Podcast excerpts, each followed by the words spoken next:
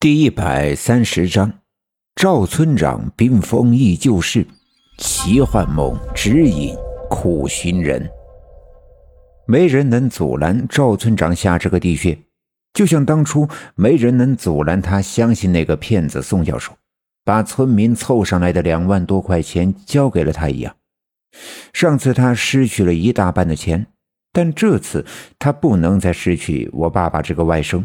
亲戚和左膀右臂。赵村长行武出身，虽然偌大的年纪，但还算身手矫健。但经过枪林弹雨、大风大浪的赵村长，却是第一次下这么深的地穴。当老郑摇动露露，把绳子一点点的往下放，赵村长抬头看看头顶上的井口，那一团亮光越来越小，最后。变成一个遥远的虚幻的白点，一股强烈的憋闷的感觉从他的心底一下子升起，在他的胸口来回的冲撞。赵村长觉得喉咙被一块石头塞住，咽不下去，吐不出来。这样的感觉一直持续，直到地上的老郑眼看着绳子上绑着的布条指示绳子已经下降了四丈五尺。便放慢了下降的速度，吊筐稳稳当当地停在了洞底。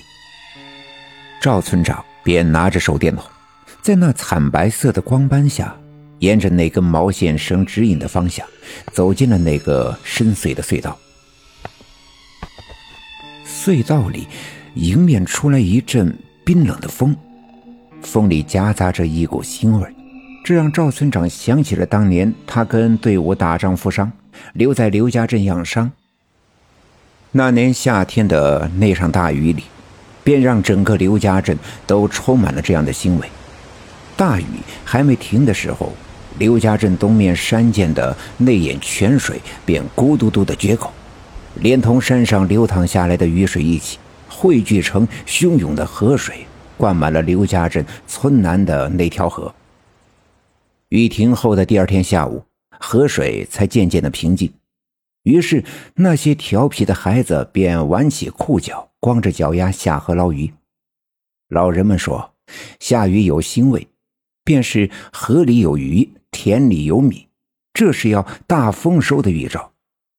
果然，小孩子们从河水里捞出了肥美的鲫鱼瓜子。赵村长喝了鲫鱼汤，身体康复，便娶了一直照顾他的姑娘。那年的秋天，村里的田地果然大丰收。也正是那年，赵村长当上了刘家镇的村长。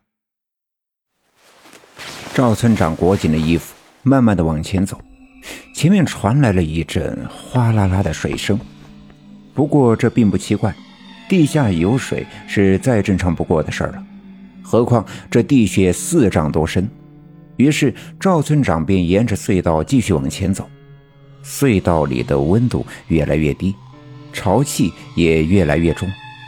隧道的顶上偶尔会有水珠滴落下来，落在赵村长的脸上，凉得刺骨。越往前走，温度更低，赵村长几乎听到隧道的墙壁上水汽结冰的咔咔的声响。这样的声音。加剧了空气中的寒冷气息，赵村长冷得开始发抖，手电筒的金属外皮似乎变成了冰疙瘩。赵村长把手电筒夹在胳肢窝里，双手抱着肩膀，他清楚地感觉到鞋底与冰面上的水冻结在一起，他再也迈不动步子，只好站在原地，不能前进，也无法后退。头发和眉毛上的水汽凝结成一层白霜，脸上的肌肉也被冻住。赵村长张大着嘴巴，无法并拢。温度越来越低，每一次呼吸进来的空气，似乎都能将赵村长身上的血液冻结。一阵冷风出来，仿佛是尖利的刀子刺进赵村长浑身上下的肌肉里、骨头上。赵村长站在原地，像一尊冰雪的雕塑，被冻住了。水声没了，风声也静了，隧道里再一次死一般的安静，没有了任何的声音。赵村长站在那里，一动都不动，寒冷让他的四肢失去了知觉，仿佛他只是一个光秃的躯干顶着一个头颅。他仅仅能感觉到自己的心脏还在跳动。手电筒啪的一声掉在了地上，地面凹凸不平。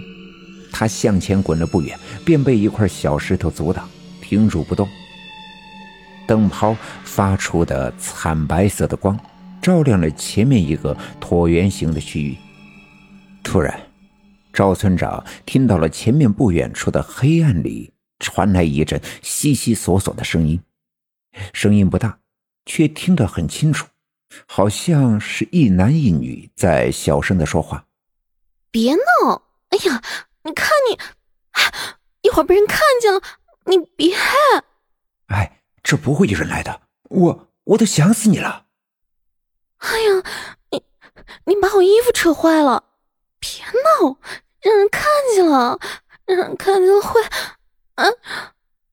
这对男女就在前方不远处小声的呢喃，隧道里便充满了暧昧的味道。这味道居然让年近古稀的赵村长脸红心跳，可他仍被冻住，无法逃脱。